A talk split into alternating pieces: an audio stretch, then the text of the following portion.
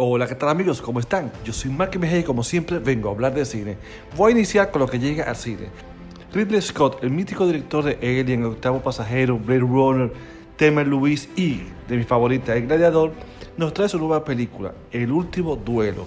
Esta está basada en hechos reales, ambientada en la Francia del 1386, cuando el enfrentamiento entre el caballero Jean de Carouge, interpretado por Matt Damon, y el escudero Jacques Legris, interpretado por Adam Driver, se crea, estos eran, grandes, eran grandes amigos, pero se crea cuando el primero acusa al segundo de abusar de su esposa, que es interpretada por Judy Comer.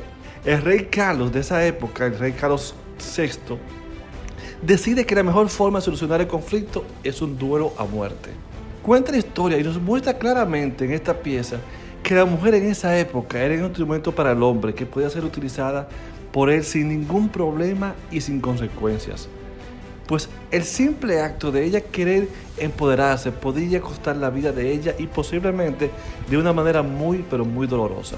Esto es lo que destaca el filme, la valentía de una mujer que en busca de su igualdad, incluso diría yo, de lograr sus metas en un mundo bárbaro e ignorante, fue capaz de dar un paso adelante.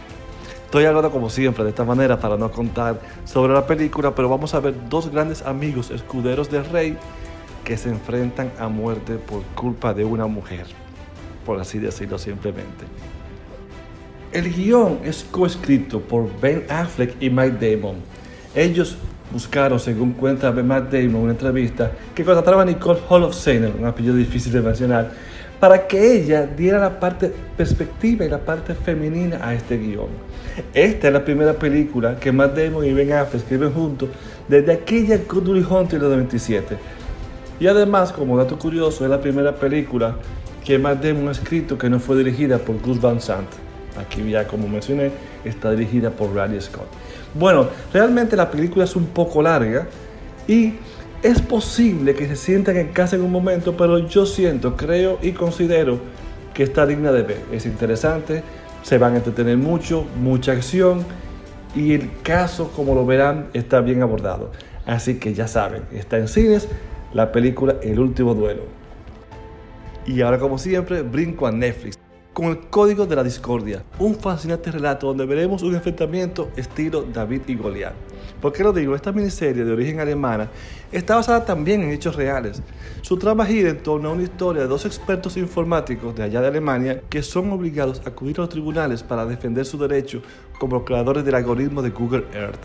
Ellos habían inventado la forma de mostrar el mundo. Tú podías ir a cualquier parte del mundo como lo haces ahora con Google Earth pero vamos a decir 20 años atrás. 20 años atrás de cuando lo creara Google Earth. Por eso inicia esta pelea, esta disputa, que en pocos episodios y gracias a esta narración podemos ir recordando y viendo cómo el Internet fue naciendo y cambiando las reglas del juego. Donde, como es común todavía hoy en día, el que no entra al tren de futuro simplemente se queda obsoleto. Aquí veremos muchas situaciones interesantes que te dejarán con la boca abierta porque realmente veremos este cambio, cómo sucedió. Creo que es una, una producción digna para que veamos cómo nació, cómo evolucionó, cómo cambió la regla del juego el Internet. Mientras vamos viendo este conflicto entre David y Goliath. Así que ya saben, en Netflix una miniserie rápida de ver, El Código de la Discordia. Así que ahora ya sí me despido diciendo como siempre. Hasta la vista, baby.